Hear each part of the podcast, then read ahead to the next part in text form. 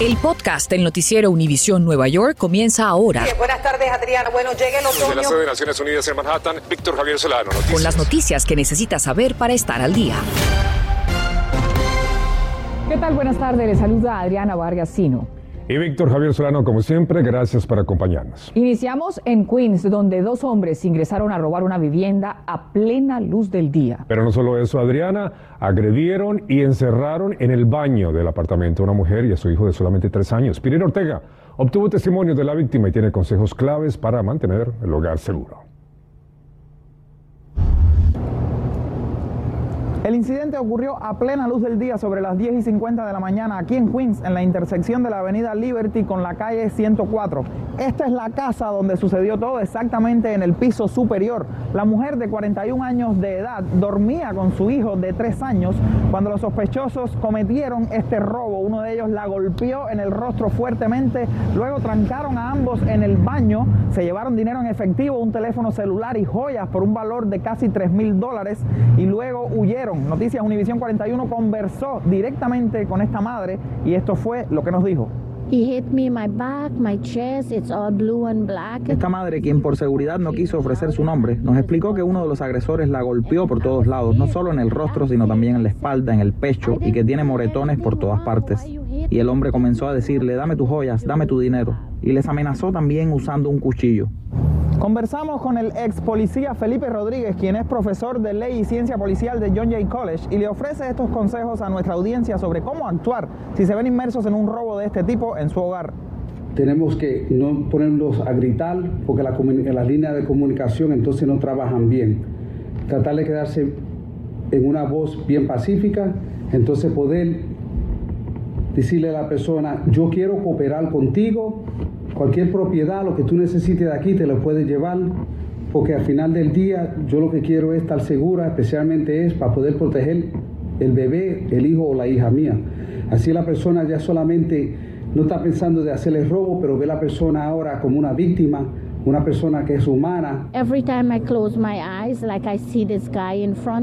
La madre confiesa que cada vez que cierra los ojos ve al sospechoso delante de ella y añade que su bebé ahora no puede dormir. Los síntomas producto de esta invasión del hogar con agresión a la madre son múltiples, depende del tipo de personalidad, pero seguramente van a incluir cambios en el comer, por más o por menos, cambios en el dormir que requieren que la mamá, en, dentro de lo posible, asista al niño para que pueda descansar y necesitamos por lo menos unas 4 o 5 semanas hasta que se normalice un poquito la estabilidad, la normalidad del niño.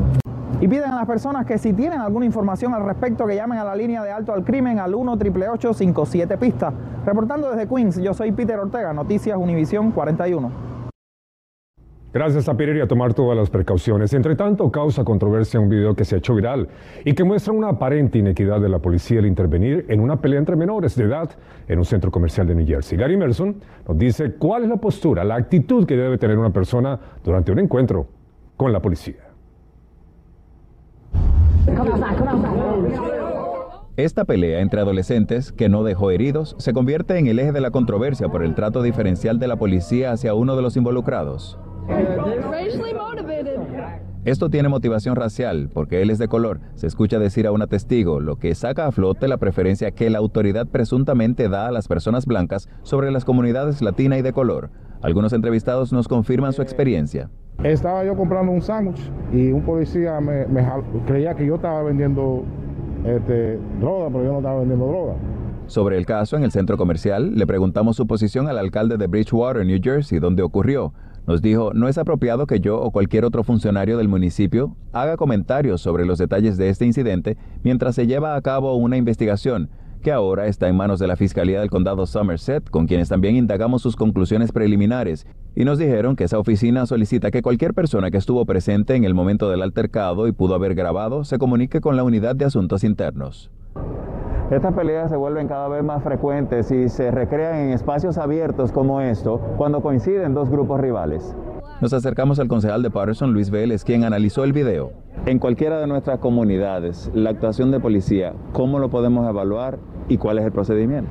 Yo creo que el procedimiento debe ser buscar la forma de, en vez de escalar la situación, minimizar la situación. Entonces, en este caso, la policía está entrenada para hacer ese juicio eh, balanceado, no coger lados. Pero un abogado nos trae luz en cuanto al curso legal que puede tomar una víctima, sea adulto o menor. Gente de color, aunque que obedecen a la policía, muchas veces la policía los maltrata. Y si la policía te está molestando y no tienen causa para molestarte, uh, se tiene derecho de seguir caminando. Se dice, stop, para. Si te molestan, si te arrestan, uh, trata de conseguir después del incidente los más testigos que puede. El abogado asegura que la familia del afectado tiene además como recurso a favor que un menor no puede ser abordado por la policía sin el consentimiento de un adulto, por lo que el departamento tiene todas las de perder. Gary Merson, Noticias, Univisión 41. Después de que se produjera una balacera que cobró la vida de un hombre en New Jersey, ocurrió entre Maples Place y la avenida Shepard, en la ciudad de Newark. Aún hay actividad policial en la escena y se desconocen todavía los detalles de lo sucedido, así como la identidad de la víctima. Sin embargo, el caso continúa bajo investigación. Y el alcalde Eric Adams detalla el primer presupuesto de su mandato, que se enfoca en la seguridad pública y las necesidades de los jóvenes y las familias trabajadoras. El plan de 98 mil millones y medio de dólares reduce los gastos de la ciudad por más de 2 mil millones y aumenta las reservas por más de 6 mil, con el fin de eliminar la violencia. Este plan incluye 100 mil plazas de trabajos de verano para jóvenes y los recursos existentes del NYPD se usarán para poner más oficiales en el subway y también para la creación de equipos de seguridad de vecindarios. Sobre estos equipos y la polémica que causa les estaremos informando mañana a las 6. Infórmate de los principales hechos que son noticia, aquí en el podcast del noticiero Univisión Nueva York. Desde que comenzó la pandemia han disminuido las donaciones de sangre causando una crisis a nivel nacional. La Cruz Roja Americana estima que en el país una persona necesita sangre cada dos segundos y el tipo de sangre que más se necesita es la O positivo, que es la más común en el país y la que tiene más de la mitad de la población hispana. Un proceso al que se sometió hoy mi compañero Jonathan Inoa, quien nos acompaña en vivo desde el Banco de Donaciones en el Bronx. Jonathan, cuéntanos paso a paso cómo fue esa experiencia para ti. Adelante. Buena tarde. Buenas tardes, eh, ¿cómo estás Adriana? Bueno, te cuento que ellos nos dicen que para satisfacer la necesidad de sangre en el área triestatal necesitan aproximadamente recolectar unas 2.000 donaciones diariamente, lo que se ha hecho bastante difícil desde el comienzo de la pandemia, desde el comienzo del COVID-19. Entonces, en el día de hoy me encuentro aquí en un centro, en una campaña de donación en la Universidad Manhattan, ubicada en el Bronx, donde les llevo a ustedes paso a paso sobre, a través de este proceso.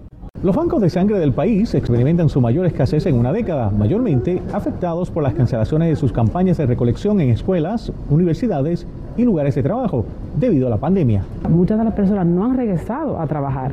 Elizabeth Hernández nos dice que antes de la crisis de salud provocada por el coronavirus, el Banco de Sangre realizaba un promedio de 500 campañas de recolección al mes. Que la necesidad de sangre es constante cuando donan sangre están ayudando al prójimo, puede ser a un vecino o puede ser a un ser querido. Y para poner mi granito de arena decidí donar sangre a la campaña de donación realizada en la Universidad Manhattan del Bronx.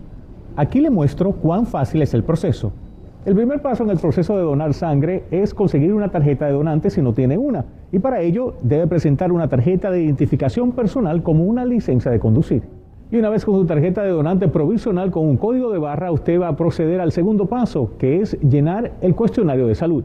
Para ello debe escanear el código de barra y aquí va a contestar preguntas sobre su salud en general, entre ellas si padece de enfermedades o si está tomando medicamentos o suplementos en este momento. Próximo donante, por favor. Y ahora procedemos al examen físico. Aquí te toman la presión, te sacan sangre de un dedo para medir la hemoglobina, te toman el pulso y la temperatura. Y ahora estoy donando una pinta de sangre que podría salvar hasta tres vidas, ya que de ellas se extraen plaquetas y plasma también. Y para algunos el final es la mejor parte del proceso porque tienes acceso a un refrigerio que incluye galletas y jugos para restablecer un poco de ese líquido perdido. Bueno, Adriana, y eso es lo más bonito al final cuando uno se siente esa satisfacción de poder ayudar y saber que tres personas por lo menos pueden vivir gracias a esa donación de sangre que, que uno hace. Claro que sí, Jonathan. Muy bien por esa contribución y quiero preguntarte, ¿cuánto tardó todo este proceso? ¿Cuánto tiempo te demoraste? Bueno, desde que comienzas a hacer la registración hasta el final, pues no más de una hora. Yo diría que aproximadamente unos 45 minutos. Claro que sí, pinta como un proceso muy fácil y sobre todo muy importante, una gran contribución. Gracias a Jonathan. Invierno, el aire frío y seco, la baja humedad y el uso de calefacción pueden generar una variedad de condiciones dermatológicas que incluyen síntomas incómodos y dolorosos. Lo más común, claro que sí, son, son de ah, la, la al aire seca y, causa como unos tipos de eczema. Pero menos común hay otros tipos de problemas que pueden ser severos. Como la urticaria de frío, que es una inflamación de la piel que usualmente aparece en el cuello con picazón severa y empeora cuando el cuerpo se calienta. No se puede tratar con cremas, sino con medicamentos antihistamínicos. Sabemos que lo primordial es mantener nuestra piel hidratada, pero ¿qué tipos de cremas son recomendables? Son los cremas que tienen um, petrolatum, que es lo mismo de vaselina. Y también dimethicone no va a sentir tan grasoso, pero todavía puede funcionar muy bien. Dimethicone es un tipo de silicone, entonces otros tipos de silicone también va a funcionar. Y también los aceites de como coconut y también de mineral Um, y también de castor. En su casa use un humidificador de aire y préndalo entre 40 a 60% para que la capa externa de su piel no se reseque. A la hora de bañarse, todos queremos una larga ducha caliente después de un día en el exterior, pero no es recomendable tomarse baños o duchas prolongados y con agua muy caliente, ya que esta puede remover la capa aceitosa natural de la piel. Entonces, recomendamos bañarse con agua más tibia y no más de 5 a 10 minutos. Use un jabón sin sulfatos o alcohol. No use esponjas o paños para bañarse, ya que estas también remueven los aceites naturales de la piel. Póngase la crema hidratante inmediatamente después de que salga de la ducha para que los componentes hidratantes formen una capa protectora. La ropa también importa. Evite usar ropa de lana, de poliéster o de nylon, ya que pueden irritar la piel. El lino, el algodón y la seda son más suaves y naturales. Al salir de casa, póngase el protector solar y cúbrese la cara con una bufanda si las temperaturas están por debajo del punto de congelación o si hay mucho viento.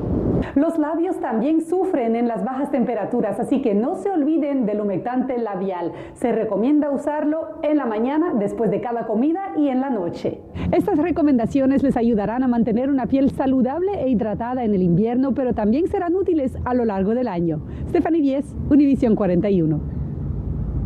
Importantes consejos, pero cambiemos ahora de tema para contarles que el letal narcótico fentanilo llega hasta los salones de clases porque en Long Island tres estudiantes habrían sufrido de una aparente sobredosis por el poderoso opioide, que es, escuche bien, 50 veces más fuerte que la heroína y 100 veces más que la morfina.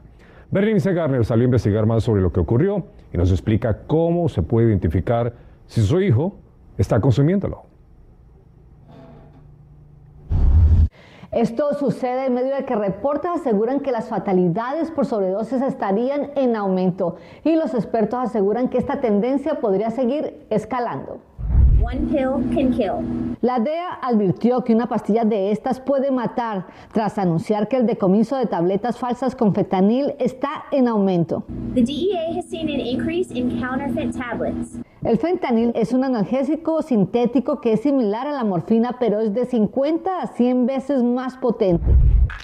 Por lo general es prescrita por doctores después de una cirugía para calmar el dolor, así que si usted tuvo una es muy probable que la tenga en su botiquín, así que la recomendación número uno, nunca la deje al alcance de los niños. Segundo, aprenda sobre la droga porque si usted cree que sus hijos le llaman fentanil, no es así. Los nombres callejeros son Apache, China Girl, China White, Dancer Fever, Friend, Gatfella, Jackpot, Murder A, TNT, Tango and Cash. Así que ya sabiendo eso, haga su propia investigación. Revise los chats y conversaciones en redes sociales en los teléfonos de sus hijos. El fentanil no farmacéutico es vendido como pastillas polvo añadido a papel secante mezclado con heroína y su uso está relacionado a cerca de la mitad de las muertes por sobredosis de opioides en Estados Unidos. ¿Ustedes saben qué es fentanil? No sé. Por eso la recomendación más importante es hable con sus hijos, pregúnteles cómo se sienten, están tristes, qué está pasando en las escuelas sobre todo. Do you know what is Apache? No. What about Tango and Crash? No. La Asociación Family and Children de Long Island recomienda a los padres de familia sospechar de todo, ya que el fentanil podría estar encubierto en muchos productos y de muchas formas. De hecho, uno de los tres jovencitos que resultó con sobredosis dijo haber comido una barra de chocolate. Berenice Garner, Noticias Univisión 41. Gracias por escuchar el podcast del noticiero Univisión Nueva York. Puedes descubrir otros podcasts de Univisión en la aplicación de Euforia o en univision.com diagonal podcasts.